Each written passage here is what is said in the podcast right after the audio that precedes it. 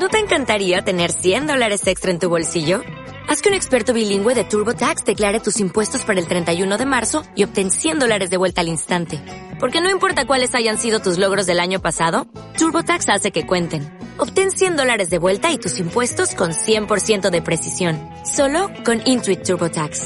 Debes declarar para el 31 de marzo. Crédito solo aplicable al costo de la presentación federal con TurboTax Full Service. Oferta sujeta a cambios o cancelación en cualquier momento.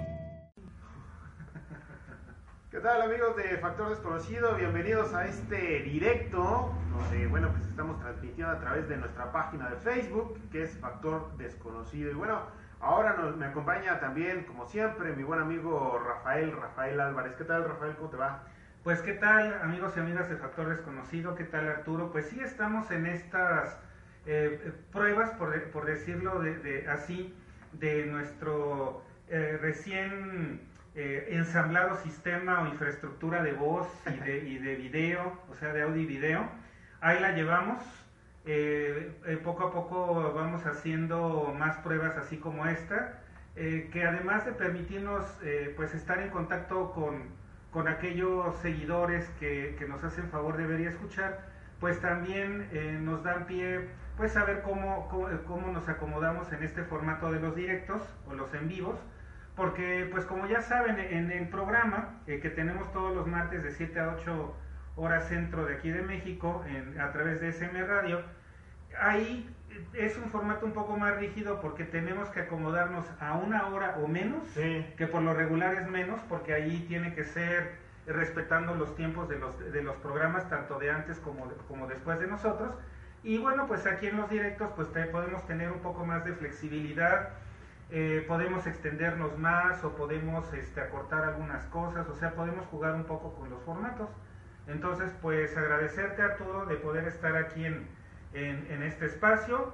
Y bueno, pues ahora vamos a tratar unos temas muy interesantes relacionados con las psicofonías. Sí, de hecho, este, estábamos aquí tras, tras, tras, la transmisión, o antes de empezar la transmisión, aquí compartiendo algunos puntos de vista acerca de precisamente de las eh, psicofonías y de, algunas cosas que están. Ahorita es una joyita de. Sí, no. no, no, no, Jack Ballet es un imberbe en esto de los no identificados en comparación de lo que acabamos de escuchar. Sí, ya alguna vez contaremos qué, fue lo que escuchamos. Entonces, eh, pues en el tema de las psicofonías es un tema muy interesante, muy polémico al mismo tiempo, eh, donde, bueno, pues muchas personas han comentado que efectivamente son audios que se pueden obtener con, un, con una grabadora, con un teléfono celular ahora, con una serie de, pues, micrófonos o sistemas de grabación de audio. Estos audios aparentemente, aparentemente pertenecen a pues, situaciones, voces, eh, sonidos que en su momento no fueron detectados eh, pues por el común de las personas. Muchos lo atribuyen a que pues efectivamente se trata de, audios de los llamados eh, fantasmas o de alguna situación paranormal. Otros que son un poco más escépticos dicen que bueno pues se refiere a cierto tipo de frecuencias que no se logra captar a través del oído humano. Otros también eh, han comentado que pues eh, eh, los materiales de diferentes estructuras, de diferentes casas, pues sirven a manera de, cinta magnética y que pues aparentemente, eh, de acuerdo a las condiciones del clima, se, se, pueden aparentemente reproducir estos audios. ¿Tú qué opinas, Rafael, acerca de esto? Una, una grabación, perdón, antes de, que me contestes, mi querido Rafael, estaba viendo que pues efectivamente un, un audio de eh, Frederick Jurgenson, así es, allá por el año de 1959. Hace 60, años, casi exactos. Estaba pues él grabando eh, el canto de, los pájaros, ¿no? Y dentro de este audio, al reproducirlo, de esta, de esta grabación, él argumenta de que pues se pudo escuchar la voz de su, de su mamá, que bueno, había fallecido antes, ¿no? Días antes de, efectuar esta, esta grabación. Sí, en realidad lo que él grabó en esa primera ocasión fueron unas voces porque como bien indicas, este investigador era una persona muy versátil, que, que era un, naturalista, es decir, investigaba situaciones de la naturaleza, eh, y justo estaba él en una cabaña muy apartada, en donde él estaba grabando el canto de los pinzones, eh, que es una especie de ave. Entonces estaba él grabando con su magnetófono, que eran estas, pues para aquellos que son millennials o no tan millennials, pero que no conocieron los magnetófonos, pero que nosotros sí, pues eran estas cosas rectangulares o cuadradas en donde les ponías eh, una cinta, una cinta magnética, eh, que bueno, podría ser cassette, que, que, son de, estos objetos rectangulares o cuadrados, en donde, bueno, pues corre una cinta magnética y entonces, eh, eh, pues ahí se puede imprimir eh, el audio. esto es, al, final de cuentas, un magnetófono o grabadora. en este caso, el magnetófono que estaba este, utilizando Jürgenson le permitió grabar como si fuera una especie de ruido blanco, pero que asemejaba como, como agua, como una cascada, que luego al poner más atención, eh, ya, ya al, ir depurando con distintas técnicas el audio, se alcanzaba a escuchar voces que eh, él identificó como voces en noruego, si mal no recuerdo, y letón, porque además este señor era muy versado en diferentes idiomas, entonces pudo reconocer así a simple oído de qué idioma se trataba y que eran unas personas que no estaban físicamente ahí, y que estaban hablando acerca de las aves, del canto de las aves. Ya posteriormente, como tú nos dices, eh, sí, eh, en, distintas grabaciones, él incluso grabó audios de su madre que le llamaba con su nombre de pila de cariño, eh, como si estuviera delante de él, y entonces eso fue lo que verdaderamente le impactó y le cambió la vida, porque a partir de ese momento estamos hablando del año 59, verano del 59, es decir, hace exactamente 60 años, que este fenómeno se dio a conocer en esta época moderna. ¿Por qué? Porque ya teníamos los medios que nos permitían eh, registrar el audio. Sí, claro. Eh, no quiere decir que no haya existido antes, es que simplemente no había métodos para registrar el audio. Y entonces siguiendo un poco con esta historia de antecedente, este investigador, bueno, pues de ahí empezó a, desarrollar este, una serie de, escritos y de investigaciones y demás. Eh, luego, posteriormente, eh, tuvo oportunidad de, asociarse con otros investigadores que continuaron con su obra y entonces fue con poco a poco como se empezó a difundir este, este fenómeno. Sí, posteriormente, bueno, pues fue mejorando la, la percepción de este tipo de audios, se fue mejorando la metodología la cual permite pues de alguna manera eh, obtener estos, estos audios. Y bueno, ya ahora ya se, se, ocupan micrófonos de alta definición, eh, se ocupa software especial para el tratamiento del audio, eh, ahora ya con la llegada de las computadoras se puede pues de alguna manera limpiar el audio de algún de algún, de algún his y poder escuchar cosas que a lo mejor en su momento no podemos captar o, a simple eh, eh, oído humano, eh, pues no, no, no, lo registramos, ¿no? Hace un momento estaba escuchando, Rafael, algunos audios de Germán de Argumosa, allá en, en, España, también en Belmes, eh, los rostros de Belmes, que fue un caso muy, muy interesante y que, eh, pues bueno, ahí también hubo la oportunidad de, captar muchísimos audios, eh, palabras, lamentos. Hay que recordar que, bueno, dentro del contexto de los rostros de Belmes, pues ha habido situaciones, hubo, hubo situaciones muy trágicas, ¿no? La guerra civil española, muchos desaparecidos por, por el gobierno español, de hecho intervino en este, en este caso de los rostros de Belmes el, el gobierno español para, para minimizar la, la, difusión mediática que tuvo este caso. Y dentro de este acontecimiento de los rostros de Belmes eh, se pudieron captar muchísimas, muchísimas psicofonías. Posteriormente, bueno, Germán de Argumosa creo que ha sido uno de los más prolíficos investigadores de lo paranormal que ha podido o que pudo captar una serie de, psicofonías, las cuales, bueno, pues pudieran indicar que efectivamente existen eh, pues algunos otros planos, no sé si energéticos o no sé si sea una prueba evidente de, del más allá. Lo que sí es una realidad es que también he estado platicando con nuestro buen amigo Salvador Mora y él ha implementado una, una metodología la cual pues permite ya una interacción en tiempo real de, con, estos, eh, con estas voces en donde él pregunta algo y otras dos personas están monitoreando y grabando al mismo tiempo eh, lo que él pregunta y en cuestión de 2, 3 eh, segundos, 30 segundos, surge una contestación coherente con lo que él está preguntando. Entonces, esto a mí me ha llamado muchísima la muchísimo la atención.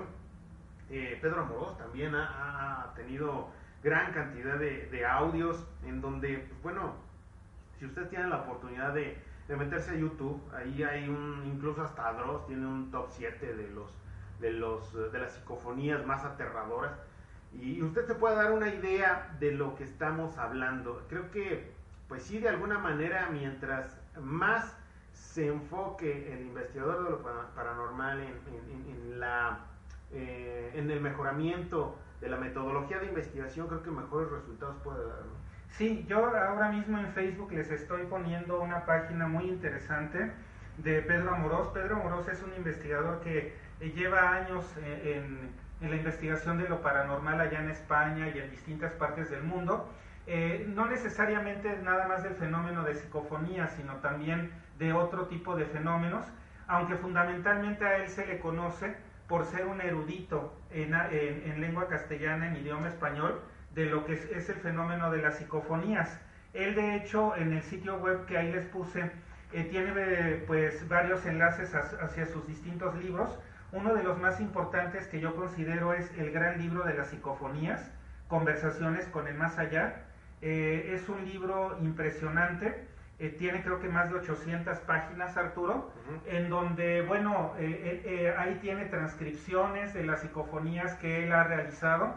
Si mal no recuerdo, él tiene registradas creo que arriba de 15.000 psicofonías, o sea, 15.000 grabaciones en audio que él ha hecho ya sea en su estudio, que tiene ahí en, su casa, o bien saliendo al exterior y, registrando por distintos medios.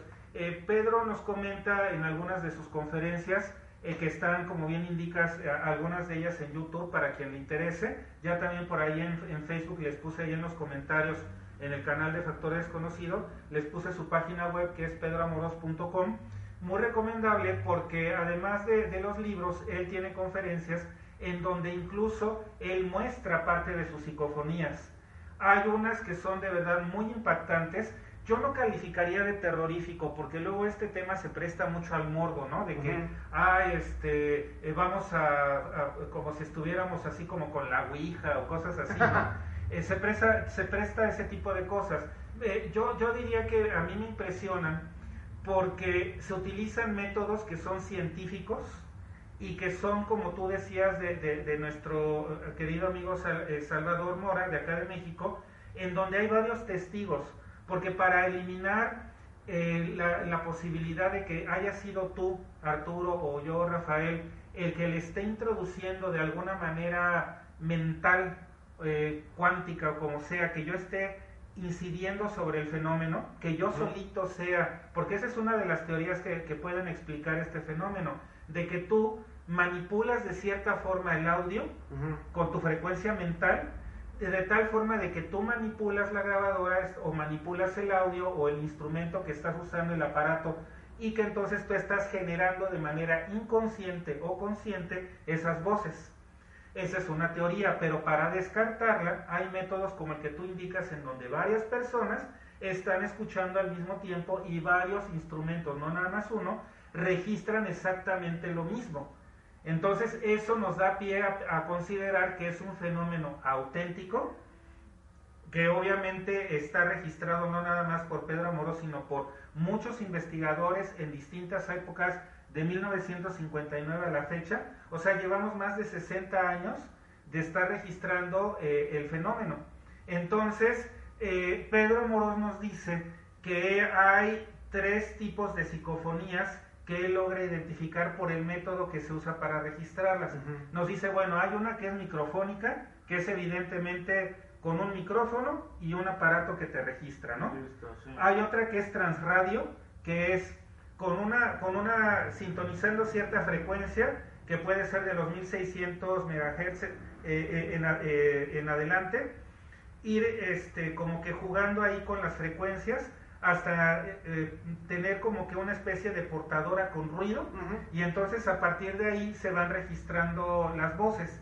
Y hay otra que es ya más moderna con sistemas de cómputo que como tú indicas, incluso hay aplicaciones que, que, se promocionan diciendo que sirven para, para, para teléfonos móviles, ¿no? Ah, hay de todo, nada más que evidentemente dependiendo del, del método que tú apliques, pues tendrás mayor o mejor eh, eh, pues ah, probabilidades de poder, exactamente, probabilidad de poder registrar algo, pero también conviene que cuando lo hagas, lo hagas con otras personas que te ayuden a corroborar si no es producto de tu imaginación o que verdaderamente no nada más depende de ti, sino también que hay más, más, personas involucradas. Mira, también está una teoría que es la, la pareidolia, ¿no? Hay pareidolias eh, visuales y hay auditivas, en este caso encajaría la pareidolia auditiva. Ciertamente el cerebro tiende a completar eh, fragmentos de imágenes y, generar una, una imagen eh, relacionada a lo que nosotros conocemos. En el audio pasa exactamente lo mismo. El cerebro al escuchar dos o tres eh, sonidos tiende a completar uno solo para poderlo relacionar o para poderlo identificar como algo que nosotros ya hemos escuchado, como un auto, como a lo mejor el licuador o por ejemplo alguna palabra que nosotros hayamos ya escuchado con anterioridad. Sin embargo, eh, existen también eh, eh, psicofonías muy nítidas, muy claras, como ya lo habías comentado de, Pedro Amorós, que tienen un acervo en ese sentido impresionante. También de Germán de Argumosa, que caray, hay psicofonías donde ya es una, una, una frases completamente nítidas, completas, y que de alguna manera eh, no encajan en ninguna de las de, los ruidos que a lo mejor nosotros pudiéramos malinterpretar. Eh, hay también otras eh, teorías, Rafael, amigos, en donde se le relaciona con, con los fraudes, que de hecho sí los hay. Yo conozco un fraude aquí en, Querétaro, y eso sí te puedo decir que es un fraude. En la casa de, de aquí de Jardines de la Hacienda. Ajá, caso Mijangos. caso Mijangos, en donde, pues bueno, la, la, las situaciones lamentables que, que, se llevaron a cabo ahí en, la casa, en donde, pues bueno, eh, fallecieron tres menores de edad. Y pues este, eh, varias personas aparentemente se, se grabaron ahí audios y se los entregaron al ahorita este, luchador Carlos Trejo en ese entonces yo tuve la oportunidad de recibir ese material, les voy a decir por qué. Ese material yo lo recibí porque Carlos Trejo se presentó aquí en Querétaro. Entonces, en la estación de televisión donde yo estaba trabajando, yo era el productor general. Y me llevaron ese material porque Carlos Trejo pagó eh, tiempo aire ahí con nosotros para poder difundir su conferencia. Entonces llevó ese material me llevaron dos materiales. Uno donde no se escuchaba absolutamente nada. Y el otro donde eh, pues ya de alguna manera lo habían postproducido y le habían agregado las voces. Esto con una situación de, pues desafortunadamente, de un pseudo investigador de aquí de la ciudad de Querétaro, eh, de apellido Escoto, que él en esa conferencia se presentó como el corresponsal de Carlos Trejo y está grabado, ¿no? Ha habido otras situaciones eh, también manipuladas por el mismo Carlos Trejo en ese sentido que realmente son, son risibles, ¿no? Creo que ya con la tecnología que hay se puede hacer algo más decente. Pero, pero realmente este, este, esta sombra del fraude en este tipo de situaciones, en este tipo de, de grabaciones, siempre está eh, eh, eh, constante, ¿no? De ahí que no nada más es el audio, sino también la metodología con la que se grabó la, obviamente la investigación de campo, que, definitivamente es importantísima, el, aspecto histórico del lugar, porque por ejemplo Salvador Mora en algunas ocasiones que él ha podido grabar estos audios allá en, Morelia, Michoacán, él pues hay veces que escucha frases que pues eh, este, no, no tienen nada que ver con lo que estaban comentando en su momento a la hora de grabar, pero ya en la investigación histórica del lugar entonces ya tienen cierta congruencia o tienen mucha congruencia estos audios que él ha podido, él ha podido captar. Entonces, en lo particular, considero que sí hay situaciones que pueden interferir, interferencia de radio, porque ahorita todo está saturado auditivamente, hay una saturación de visual y auditiva eh, impresionante, mucha contaminación. Sin embargo, sí hay situaciones en ese sentido que no se pueden explicar. Te voy a platicar otra cosa, Rafael, amigos. En una ocasión yo fui a grabar aquí al Museo de la Ciudad.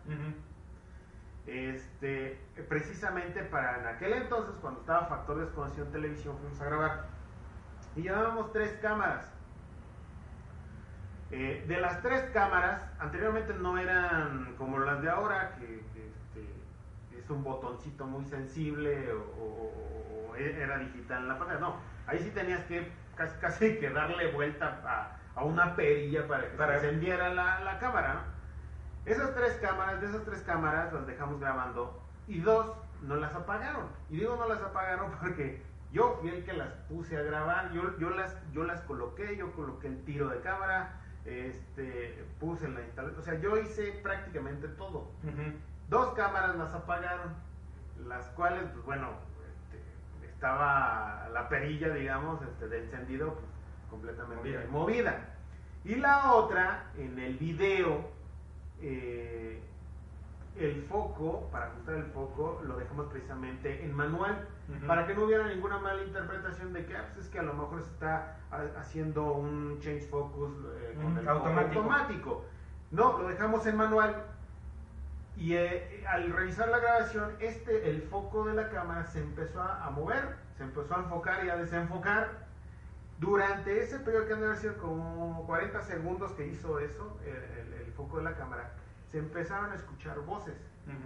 Voces que se asemejaban a eh, pues eh, rezos e incluso cantos. Eh, hay que recordar que, bueno, eh, donde, se, donde se hizo esta grabación o donde yo estaba ahí haciendo este levantamiento, fue aquí en Querétaro, en el Museo de la Ciudad, a un lado del convento de Capuchinas. Eh, y de hecho, donde está este museo, anteriormente era el convento de Capuchinas, de las monjas capuchinas, ¿no? ahora ya es un museo. Así es. Entonces empezaban a escuchar ese tipo de situaciones, las presentamos en su momento en, Factores Conciencia, por ahí las debemos de tener. En aquel entonces con, eh, estábamos grabando con VHS, imagínate nada más. Entonces, eh, sí, en lo particular te puedo decir, Rafael, amigos, que sí hay un, eh, una situación que en ese, en ese sentido no, no te puedo explicar si hubo una interferencia o no desde mi punto de vista, yo controlé absolutamente todo para que no hubiera alguna interferencia de los radiotaxis o alguna señal de audio de alguna estación de radio o de, televisión incluso. Eh, fueron audios que en lo particular no, no empataban, no eran, no eran congruentes con lo que tal vez pudiera interferir, ¿no? Entonces, eso es lo que yo te puedo decir, Rafael, que efectivamente a mí me tocó eh, escuchar y grabar de manera involuntaria. Claro. Eh, pues mira, eh, no, no conocía este caso, este, qué, interesante, porque es un caso de primera mano, que obviamente a ti te consta.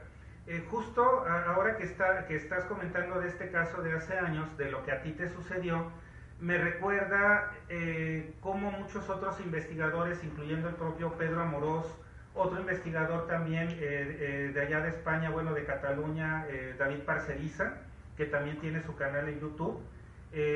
también él ha registrado psicofonías y lo, lo, que la mayoría de investigadores, si no todos coinciden, es en la forma eh, casual, por, decirlo de alguna forma, en la que comenzaron a registrar estos fenómenos. Eh, o sea, simplemente no estabas esperando obtener nada y, lo obtuviste. Ahora, eh, algo que quiero hacerles mención es de que propiamente hablando el término psicofonía no, no es tan correcto como digamos de, etimológicamente hablando, porque psicofonía viene de psique y fonos en alusión directa a que es un sonido emitido por un potencial de la mente, o sea, psíquico. En realidad el término correcto debería de ser voz paranormal o parafonía. Sin embargo, como se popularizó desde hace muchos años el término psicofonía, por eso es que se le llama de esta, de esta forma, porque se asumía que era un fenómeno producido por la mente humana. Sin embargo, hay, eh, como, como decimos, ¿no? ya cuando hay más testigos de por medio que corroboran el mismo fenómeno, o bien cuando no hay testigos ni nadie quien grabe.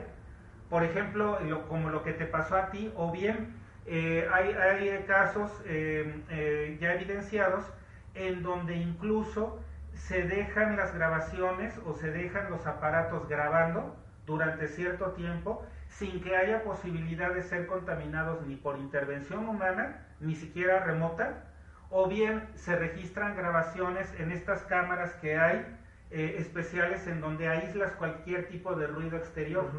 Entonces no hay forma tampoco de poder manipular el aparato ni de manera remota ni de manera local, ni tampoco pues que, que, se esté colando por ahí ruidos ambientales, porque también se han hecho ese tipo de experimentos, o sea, para poder descartar el elemento humano o el elemento de la contaminación de ruido ambiental.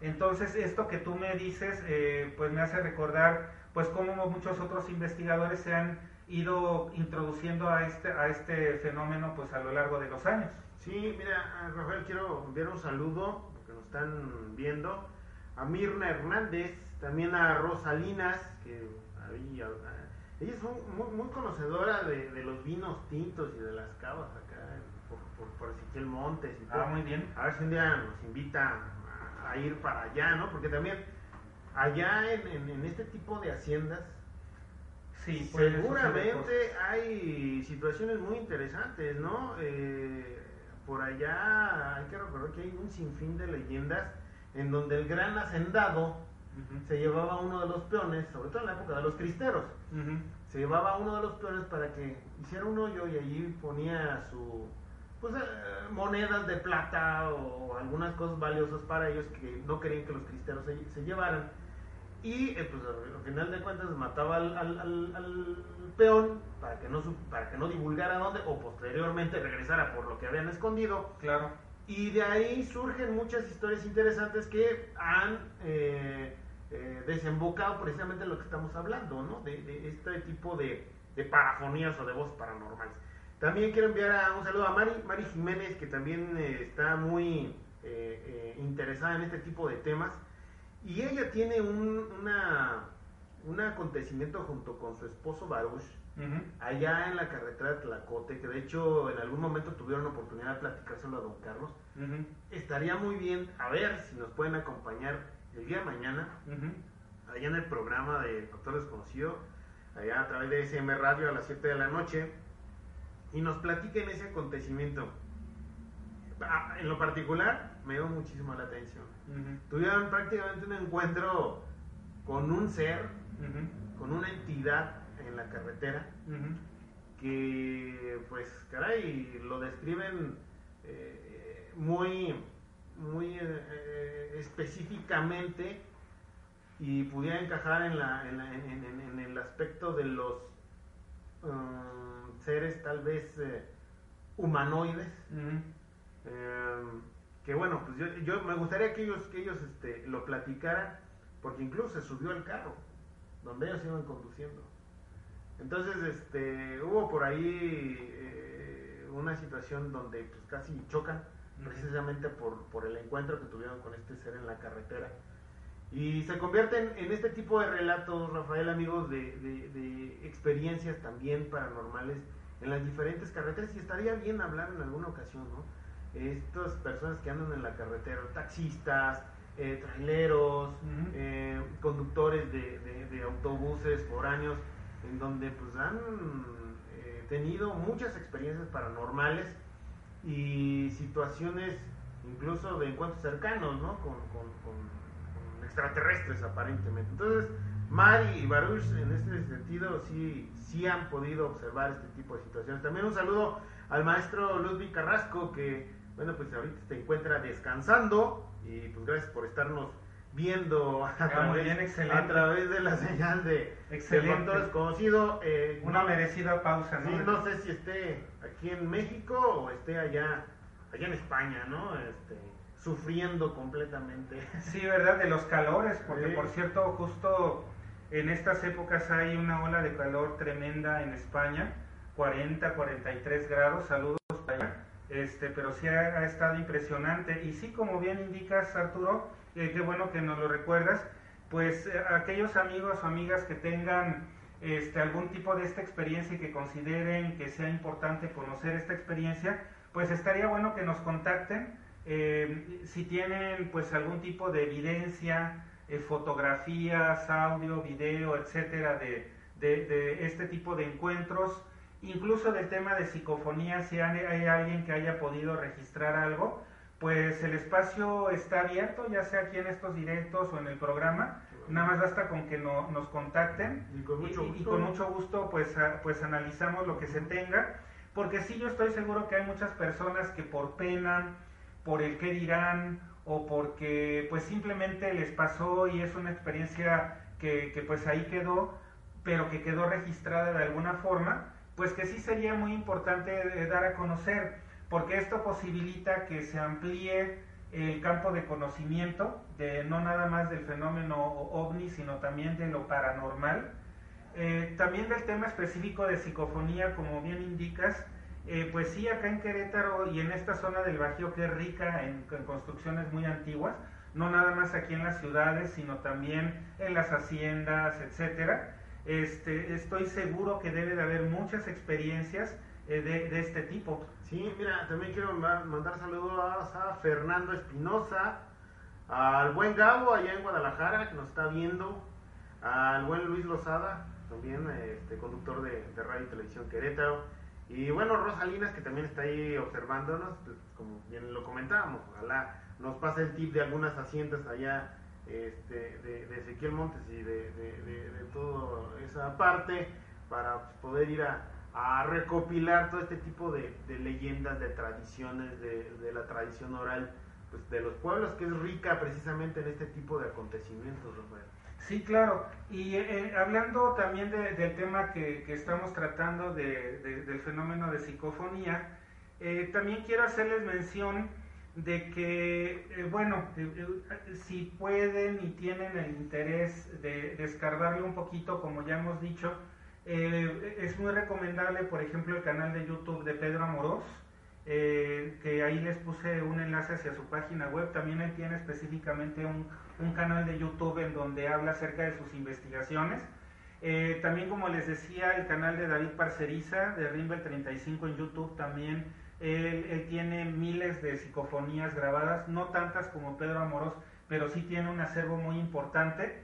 Eh, aquí lo importante es, pues yo sugiero la mente abierta, ni para negar todo, o sea, no ser el típico negacionista que todo dice que no, ni tampoco el típico crédulo que todo se la cree cuando esto pues, no es de creencia, como ya sabemos, esto es de saber, de conocer. No porque nosotros vengamos aquí a platicarles de esto ya quiere decir que automáticamente ya es cierto. Eh, más bien es tener como que esa curiosidad, eh, esa cosquillita, como decimos aquí en México, de la curiosidad como para poder investigar, este, poder adentrarnos. Hay muchos libros, hay videos, hay audios, hay conferencias, etcétera y e, incluso hasta te puedes topar con instructivos que hay en internet para que tú mismo armes tu, tu, tu, instrumento para registrar tu aparatito para grabar psicofonías. Si eres bueno para la soldadura, te gusta este tema electrónico de las placas y los circuitos y todo, tú puedes hacer tu propio eh, aparato para poder registrar este, psicofonías. Hay software también que te permite este, este, poder registrar sonido y luego también eh, eh, ya con otro software distinto poder aclarar o poder eh, no postproducir, sino más bien, no sé cuál es el término técnico, limpiar. Limpiar el audio. Exactamente, porque, eh, ojo, no es de que eh, las psicofonías no, no es de que tengas un diálogo como tú y yo, o sea, no es de que te vas a poner a grabar y así vas a estar charlando con alguien. Por lo general son frases cortas eh, que se dan a raíz de preguntas específicas y que se pueden registrar después de limpiar el audio. Sí, claro. Aunque hay casos en donde es muy impresionante porque ni siquiera tienes que limpiarlo, simplemente se registra y ya. Algunos investigadores, in- eh, Pedro Moros incluido, explican esto desde el punto de vista de que depende también de qué tan fuerte sea la presencia o la energía eh, que, logra imprimir de manera electromagnética eh, su, su voz, que logra acomodar de, de cierta manera la electricidad y el magnetismo para poder dejar una evidencia de lo que quiere expresar. Entonces es algo muy interesante porque se han hecho estudios técnicos también muy interesantes de cómo pudiera ser que una energía eh, tenga tal cantidad de, de potencia que pueda impri- imprimir de manera consciente lo que quiere decir en audio que he registrado de manera magnética o de manera digital. Es que so- son temas muy interesantes. Sí, sí, sí, son temas muy, muy interesantes y a la vez eh, complejos, ¿no? A- ahorita estaba leyendo, por ejemplo, Rafael Amigos, precisamente de la transcomunicación instrumental, no sé si tú lo, lo, lo- lo has escuchado, yo creo que sí, del matrimonio Drey. Ajá. Ellos desarrollaron precisamente eh, la, la comunicación entre su hija fallecida y ellos. ¿A través de qué? Precisamente de lo que nos estás comentando, ¿no? De este tipo de, de, eh, instrumentos para poder grabar el audio respondiendo a una pregunta específica que ellos este, eh, hacían, ¿no? Y es así como ellos, el matrimonio Drake, eh, aseguran que pues eh, pueden entablar una comunicación con el más allá o con, con la energía de, de, de- de nuestros seres ya fallecidos, ¿no? Así es, y también aquí hay algo importante, Arturo.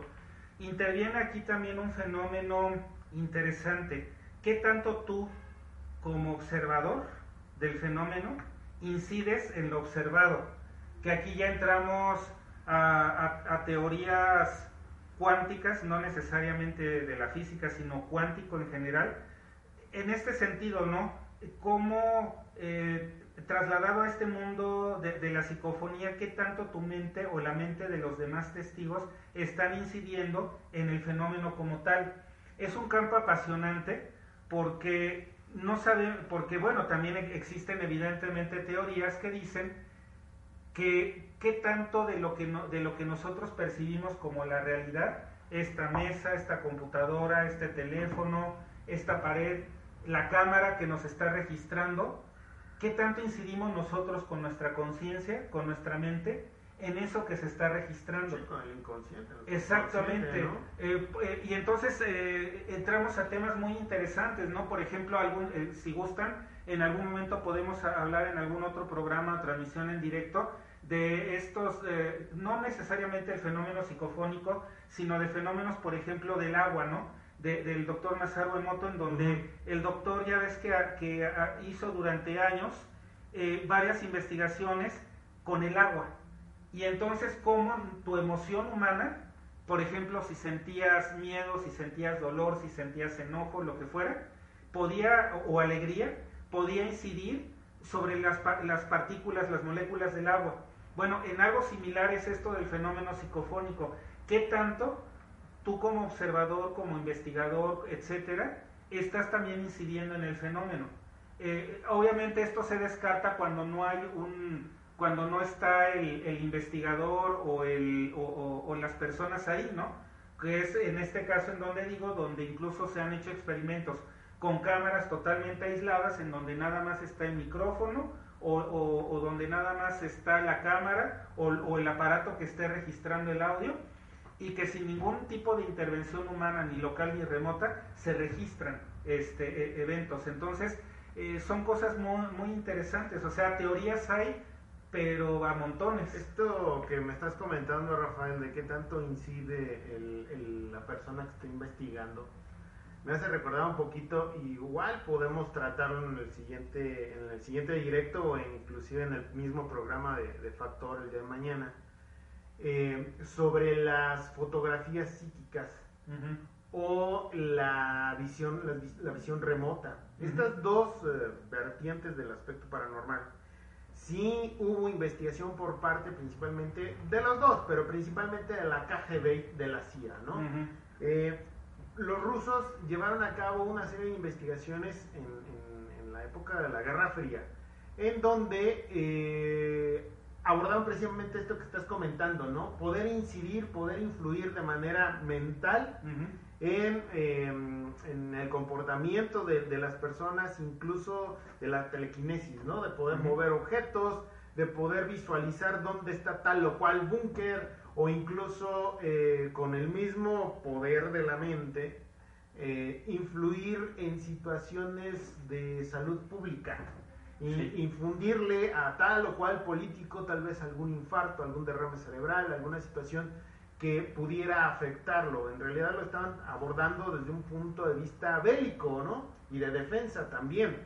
Las fotografías psíquicas, hay que recordar también que eh, hay videos incluso donde se ve al, al,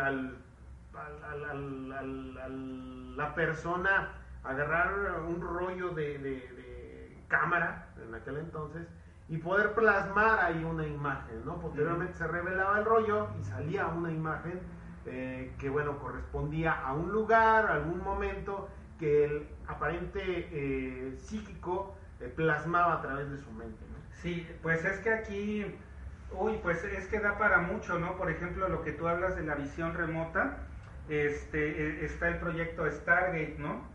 que es muy controvertido eh, está también eh, pues este, varios documentos desclasificados eh, que poco a poco se han ido dando a conocer en donde no nada más las agencias norteamericanas como la CIA o la Agencia de Seguridad Nacional u otras este, corporaciones de, inteligencia, que así les llaman, no nada más de, de Estados Unidos, sino de muchas otras superpotencias o potencias en el mundo, eh, han hecho no nada más temas de visión remota, ¿no? sino también eh, temas ya de incidir en el plano físico, pero directamente desde el plano mental.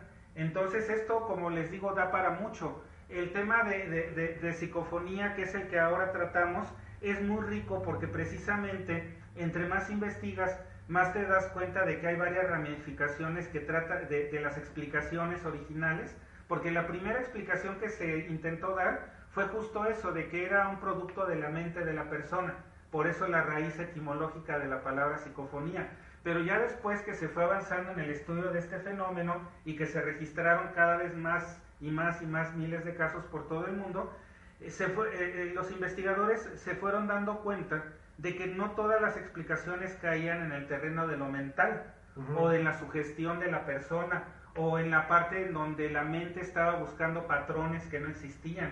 Entonces, poco a poco se fue desarrollando a lo largo de estos 60 años hasta llegar a teorías como las que tú mencionabas hace poco, pues de temas desde que hablan que son extraterrestres o que son transterrestres, es decir, eh, seres que están aquí en esta misma Tierra pero en otras dimensiones, o que simplemente es una comunicación con los no, los no vivos en esta dimensión, porque incluso hay psicofonías en donde los supuestos muertos, y digo supuestos no porque no se hayan muerto, sino porque incluso la propia entidad dice yo no estoy muerto, así literal, yo no estoy muerto, o qué es la muerte, o algo muy impresionante que me, que me tocó escuchar eh, de una psicofonía que registró Pedro Amorós, eh, que él comenta que él un día estaba ahí en su estudio de grabación, profesional por cierto, porque está eh, lleno de, magnetófonos, micrófonos por todos lados. Y Pedro Moros eh, decía, esto se lo confesó, me parece, a, a, Parceriza, a David, en una entrevista que le hizo recientemente. Eh, por ahí les voy a poner la liga para esa entrevista. Muy interesante porque David Parceriza, investigador, le dice a Pedro Amorós, Pedro, ¿cuál es el caso o la psicofonía que más te ha impactado? Uno esperaría que dijera, ah, bueno, pues en un caso, no sé, en una casa embrujada o algo así, dice no. Aquí en mi estudio, un día, en la noche, estaba yo registrando simplemente porque pues, quería registrar algo o tenía, quería ver qué pasaba y de repente la voz de un niño que me dice y me pregunta por qué estoy muerto. Dice que él estremeció así porque fue con una nitidez, con una claridad impresionantes y era la voz de un niñito que le preguntaba por qué estoy muerto. Entonces, que él se quedó así, pues eh, eh, pues pálido, eh, no, no, supo qué contestar. Entonces que ha sido como que una de las psicofonías más estremecedoras. Porque también Pedro Amorós y otros investigadores nos dicen que, bueno, en este tipo de transcomunicación, que, que, ya más bien lo que es transcomunicación es más orientado al tema de los, de los no vivos, al menos en esta dimensión, como se, que se especializa más en comunicación con, con, gente ya fallecida en esta dimensión, pues que entonces ahí eh, pues hay casos desgarradores, ¿no? De, desde gente que eh, pues por alguna razón quiere comunicarse por la razón que sea con algún familiar muy querido fallecido y que luego pues quiere obtener resultados muy Sí, de hecho, en términos eh, comprobados, en términos científicos, efectivamente hay frecuencias que el oído humano no logra captar. Un ejemplo clarísimo es este silbato para los eh, perritos, ¿no? Para, los perros. Cuando uno lo, lo, lo, toca, eh, digamos, pues no, no, se escucha nada. Sin embargo, el oído del, del, del perro, del, es mucho más sensible y está adaptado a una cierta frecuencia que nosotros no podemos escuchar. Entonces, ahí está un ejemplo clarísimo de que hay frecuencias que, mm, independientemente de si es de, de, fantasmas, si es de a lo mejor algo que se queda en el ambiente, de cualquier otra cosa, hay unas frecuencias que nosotros como seres humanos, tanto visualmente como auditivamente, no tenemos la capacidad de captar y que permanecen y que convivimos con este tipo de situaciones a diario y nosotros no podemos eh, eh, pues eh, visualizarlas o escucharlas. Por tal motivo, eso no quiere decir que no existan, ¿no? Pero están ahí. Rafael, también quiero enviar un saludo a... Hay varias personas que nos están viendo. A Mayra, un saludo, por supuesto, a Mayra, a ver si luego nos mandamos mensaje para, para conversar. También al buen Isaías Rosado Vargas, un saludo a él, también nos manda saludar aquí en, en, la página de, de, Facebook, a ver si luego, este, pues a ver si luego hacemos algo en el aspecto eh, de los ovnis y de lo paranormal, ¿no? Ahí para, para su página de internet, que es eh, una página, digo, si usted quiere ver y enterarse de todo el aspecto cultural de aquí del estado, la página de mi buen amigo Isaías Rosado, que es este Tiempo Libre, ahí usted puede, puede, puede checar todo eso. También obviamente a Rosalinas y a Sol, a Sol también que nos está viendo de allá desde el municipio del Marqués. Un saludo también a Edgar, que bueno, también es este un muy buen amigo de aquí de, de Factor Desconocido, Rafael. Y bueno, esa es la situación en referente a, a, las, a las llamadas psicofonías, ¿no? También existen imágenes, como hace un momento lo comentaba Rafael, de dejar en estática a lo mejor un, un, un radio o, este, o dejar eh, de alguna manera grabando un sonido continuo y en base a eso ya se pueden escuchar algunas situaciones.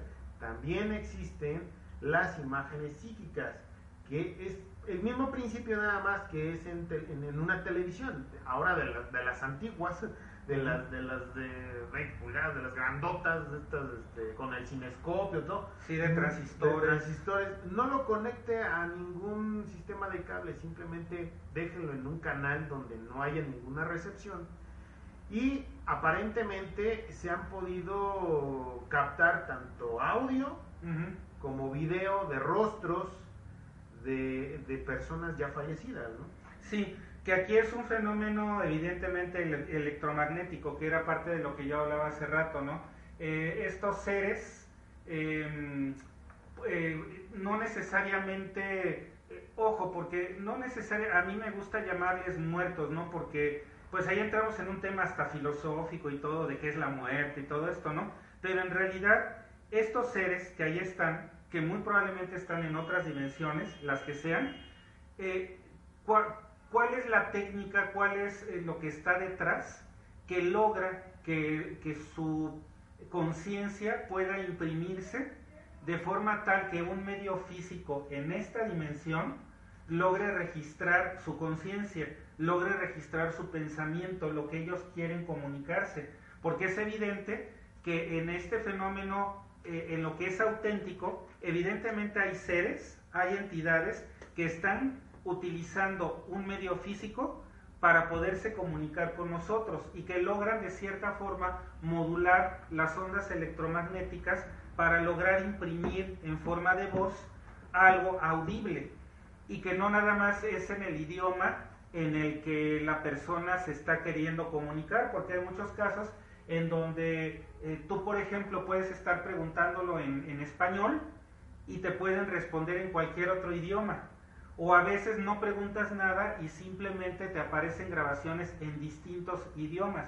Por ejemplo, el primer caso registrado que yo les decía hace unos minutos, en donde en 1959 aparecen voces en, idioma letón y noruego, que curiosamente estaban hablando sobre el mismo canto de las aves que se estaba registrando en ese momento en el magnetófono, como si fueran entidades o que estaban ahí mismo y que pudieron imprimir su, su pensamiento o su voz en el medio físico, en el magnetófono, o a lo mejor eran entidades que estaban en otro tiempo o en otra dimensión, pero también percibiendo el canto de las aves. Entonces esto, como pueden ver, pues da para, para, muchas explicaciones. Te voy a platicar, Rafael, también una anécdota que, que, también tuve la oportunidad de, de, escuchar. Estábamos en un enlace en la Ciudad de México con un reportero, estaba este, eh, en, un, en, una, en una galería y este y estábamos esperando, yo estaba en la, unidad móvil esperando a que se hiciera el enlace, pero estábamos haciendo pruebas de audio. Entonces, de repente eh, se empieza a meter por, el canal del micrófono del reportero eh, una conversación entre dos personas que estaban peleando, estaban discutiendo. Eh, estaban discutiendo acerca de una situación económica y hasta cierto punto como que se violentaba, ¿no? Entonces, eh, nosotros pues, obviamente nos, nos, comunicamos con el reportero y con el camarógrafo que estaban ahí adentro. Le dijimos, oigan, ya vamos a entrar al aire. Cállense. o sea, díganle a las, o, díganle a las personas que están ahí al lado que se vayan, que se vayan o, o cómo está ahí el asunto, ¿no? Porque se, se está metiendo el audio. Entonces, eh, nosotros estábamos dentro de la cabina de audio, yo me salgo de, la unidad móvil, me salgo y me encuentro el reportero fuera de, la cabina de, perdón, de, la unidad móvil, con el micrófono apagado. Y le digo, oye, ¿y, luego? ¿y dónde, dónde están las, estas personas que están peleando? Es que no hay nadie, no hay nadie. Entonces, es una anécdota y te digo, este tipo de situaciones, tanto de video como de audio, en lo particular sí me han tocado escuchar y ver. Eh, hay ah, compañeros también reporteros y también directores de cámara que me han platicado que a veces en algunos estudios o en algunas transmisiones que han hecho, sí efectivamente logran captar eh, la presencia de personas que en su momento de la grabación no estaban. Y al revisar el videotape, al revisar la grabación, pues eh, hay personas que están observando incluso al mismo reportero, que, que, se atraviesan incluso en la cámara. En una ocasión estábamos haciendo un paneo, un movimiento de cámara, y lo tuvimos que interrumpir, estábamos grabando porque vemos que se cruza alguien, ya el típico distraído que se cruza de la cámara. Entonces le dijimos al, al, camarógrafo, oye, detén a la gente, al asistente del camarógrafo, le dijimos, oye, pues detén a la gente. Es que estamos solos, no hay nadie. No hay nadie regresamos la, grabación para que la vean y se ve perfectamente como el, un brazo de una persona del, del, del, hombro hacia abajo se cruza este, y decimos, bueno, pues entonces, ¿quién fue, no? Así es. Obviamente, pues eso da temas de, de, de, charla y de, anecdotario, ¿no? Pero efectivamente, en lo particular, nos han ocurrido muchas muchas veces ese tipo de situaciones. Sí, claro.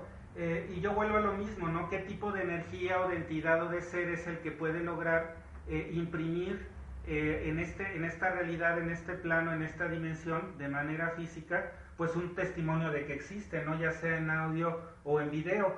Es aquí justo pues, lo, que tú ya, lo que tú decías hace rato de la transcomunicación, que bueno, esto está más orientado al tema de los, de, los fallecidos en esta dimensión, y de los esfuerzos que hacen muchos investigadores o muchas personas por poderse comunicar con algún familiar, con algún amigo, con alguna persona ya, ya fallecida, que bueno, este, pues que hay necesidad de, poderte comunicar con ella. Eh, ahora que tú mencionas esto, me recuerda también casos em, eh, que, yo también he podido presenciar. Yo recuerdo hace algunos años en una eh, eh, estábamos haciendo unos trabajos de, telefonía en, un, en una tienda muy conocida, en una cadena de tiendas muy conocidas, y justo en un lugar muy particular que es una casa muy antigua en la ciudad de Durango. En la ciudad de Durango, bueno, pues tiene casas muy antiguas, este, así como por acá tenemos en Querétaro y en muchas otras ciudades del país, y en concreto esta casa se estaba remodelando para poderla habilitar como una tienda, una tienda departamental. No digo nombres porque pues este para qué los digo, ¿no? Para que hago publicidad gratuita, ¿no? Ni que nos pagaran. Ni que nos pagaran. Entonces, bueno, en esta tienda departamental se estaba haciendo remodelación, estábamos haciendo ahí unos trabajos a nivel técnico de telecomunicación y bueno, recuerdo yo que los vigilantes un día este que estábamos ahí nos mandaron llamar y nos dijeron, "¿Quieren ver algo de impactante, pues ¿qué, pues, ¿qué les pasó, no?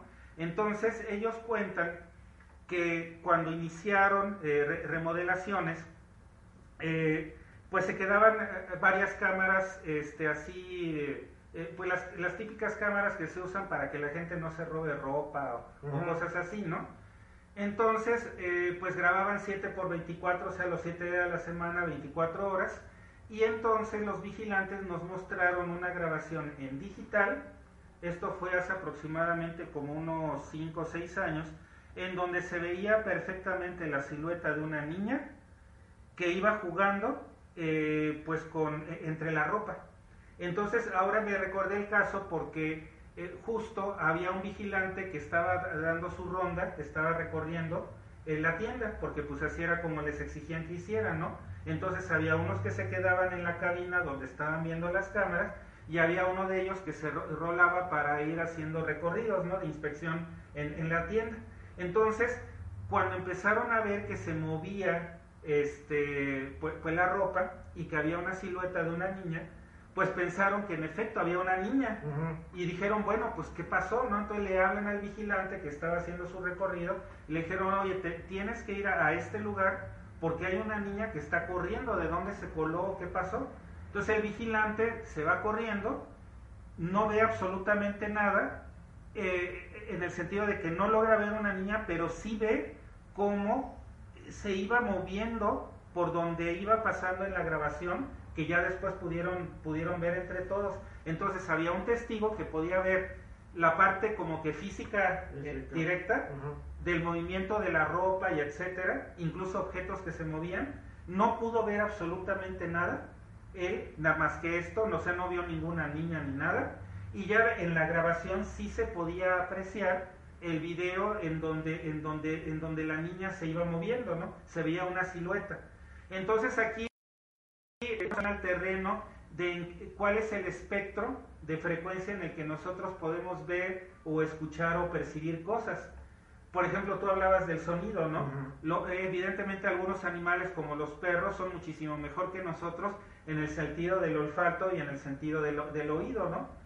Eh, eh, eh, también en la vista, porque hay otros animales que incluso pueden percibir en el infrarrojo.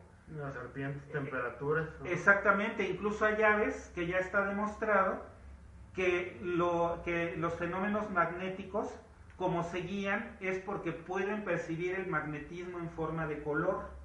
Entonces, el ave no es que tenga un órgano especial para sentir el magnetismo, es que simplemente ciertas aves ven el magnetismo. Y así es como durante muchos años han aprendido a guiarse por el color, que en ellos es color, pero para nosotros es magnetismo. Es como una brújula de colores. acá eh, eh, trasladado al tema de la psicofonía, bueno, es un fenómeno evidentemente electromagnético que está producido por una energía que logra imprimir este, su evidencia en forma de audio o como tú comentas en video, Arturo. Sí, sí, sí, son situaciones tangibles, corroboradas por, estudios científicos, eh, eh, por expertos en, el desarrollo de, audio, de, plataformas de grabación de audio, eh, y que bueno, sí pudieran indicar que, que existe esa parte pues desconocida, ese factor desconocido en este, en este sentido, y vamos, más allá, ya entraríamos en otro terreno, ¿no? En cuestión qué hay más allá de la, de la muerte, ¿no? ¿Cuál es esa parte que de alguna manera ahorita nosotros determinamos como una especie de fin? Sin embargo, hay miles de relatos, miles de, acontecimientos en donde nos pudieran indicar que efectivamente hay, hay una continuidad, hay, un, hay, un, hay, hay otro como otra realidad alternativa, ¿no? Sí, claro. Eh, pues aquí hay, hay tema para, para muchos comentarios, muchas anécdotas, muchas vivencias.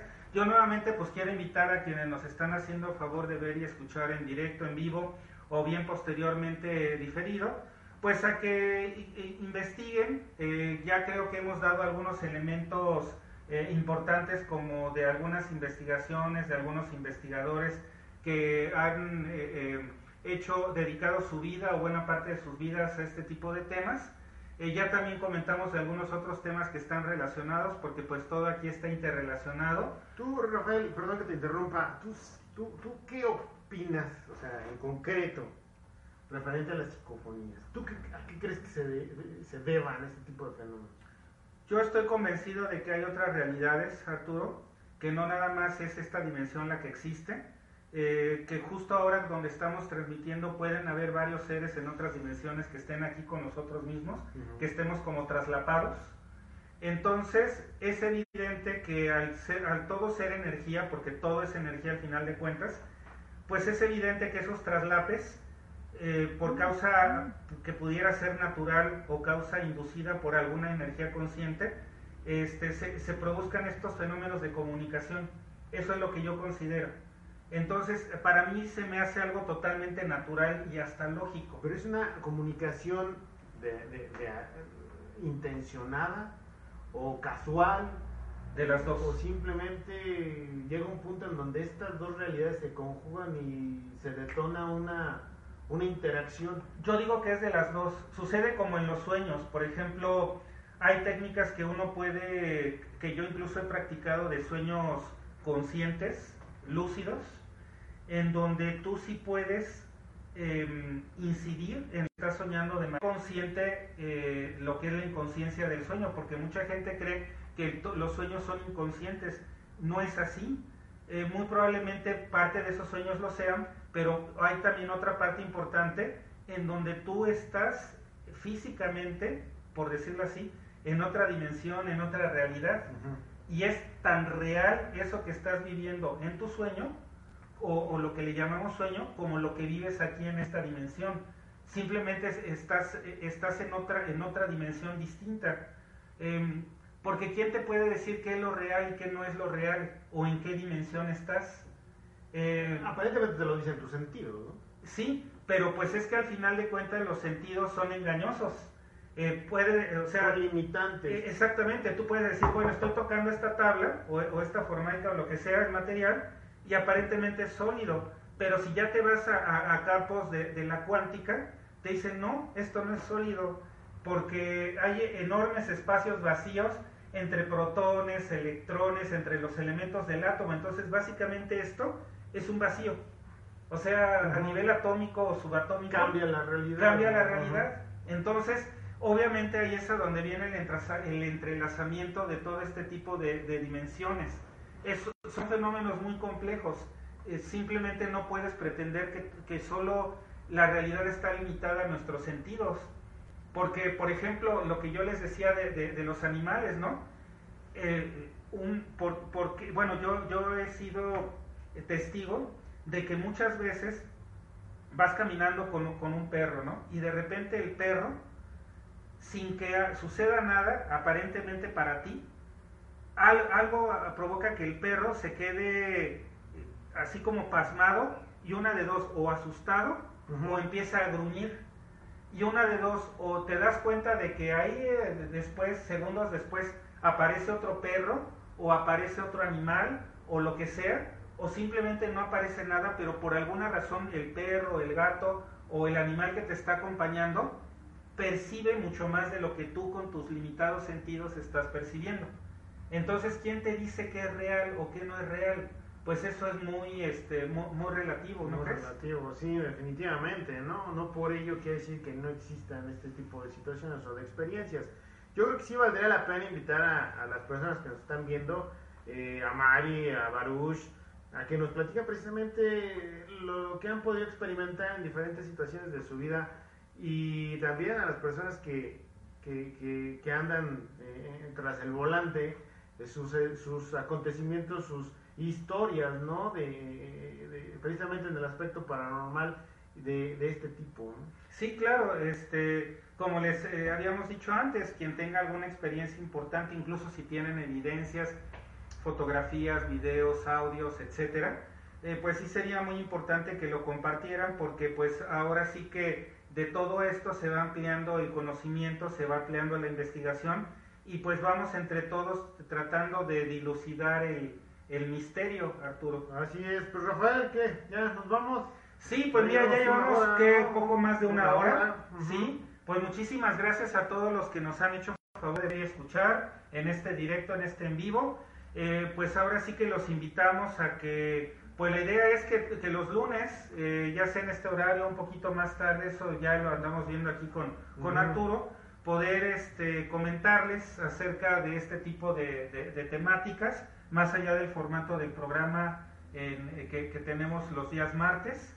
Y bueno, pues nada más agradecerles a todos por su, por su tiempo y su, paciencia. Sí, de hecho eh, está pendiente también en, la parte eh, extensa de, de, la llegada del hombre a la luna, que mañana lo vamos a abordar ahí en Factor Desconocido. Eh, espero que nuestro buen amigo Salvador Mora mañana asista con nosotros al, en vivo. al programa completamente en vivo a partir de las 7 de la noche y nos pueda pues ahí compartir todas sus investigaciones y toda su experiencia en torno precisamente al aspecto paranormal y al aspecto del fenómeno ovni. Realmente estamos haciendo un esfuerzo eh, importante para poder eh, continuar en contacto con todos ustedes. estamos mejorando, estamos probando, estamos eh, eh, analizando la mejor forma de hacerles llegar la información eh, a través de las redes sociales, de Facebook, de YouTube, de Instagram, de, Twitter también. Entonces, poco a poco vamos a, ir mejorando esto. Digo, como, como ya lo habíamos comentado, nosotros no vivimos de los marcianos. este, entonces, pues es un esfuerzo personal de Rafael como de, un servidor el, hacer este, pues estos directos, ¿no? A lo mejor ahorita todo está un poquito eh, mm, austero, pero poco a poco vamos a ir involucrando más eh, situaciones en materia de la tecnología y del audio para que pues, se escuche y se vea de una manera más eh, profesional, ¿no? Sí, claro, y, eventualmente no estar nada más así en, en este tipo de grabaciones.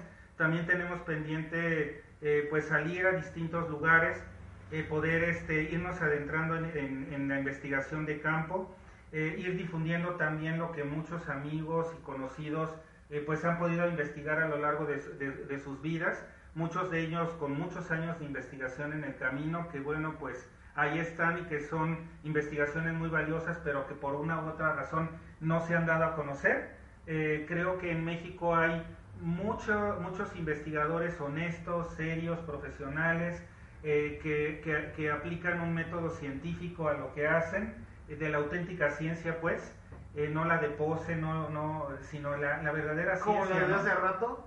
No, no, no. ya luego vamos a platicar de, de, algo que aquí me enseñó el buen Arturo, de, de un de una persona acá en Querétaro que, que dices, caramba.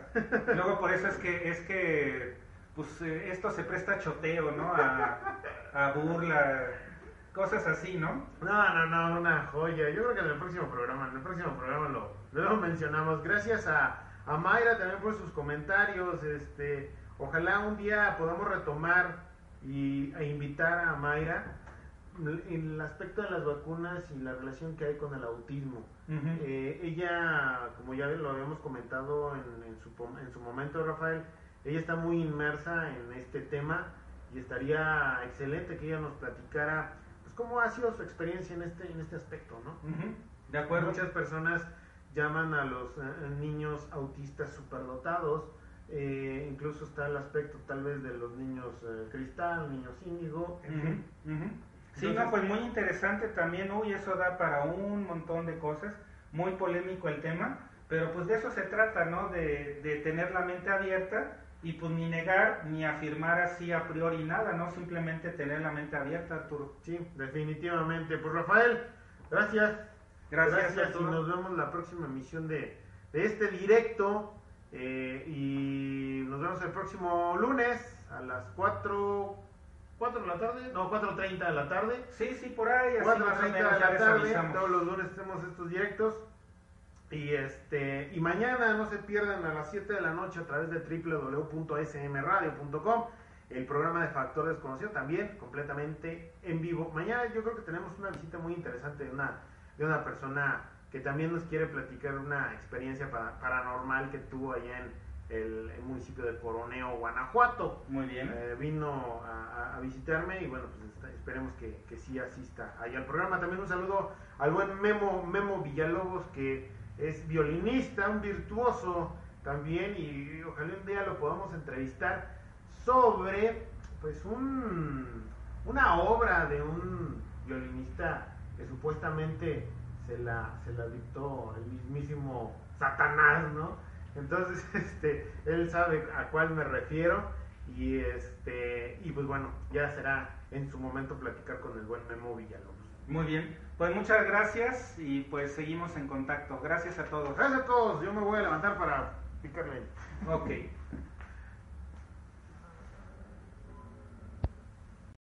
Oh, oh, oh, ¿Necesitas ayuda? En O'Reilly Auto Parts te ayudamos. ¿Necesitas algún consejo? Te aconsejamos. Nuestros profesionales en autopartes están siempre disponibles para ayudarte a encontrar lo que necesites. Excelente servicio al cliente es solo una de las ventajas que ofrece O'Reilly Auto Parts. Los profesionales en autopartes. Oh, oh, oh, O'Reilly Auto Parts.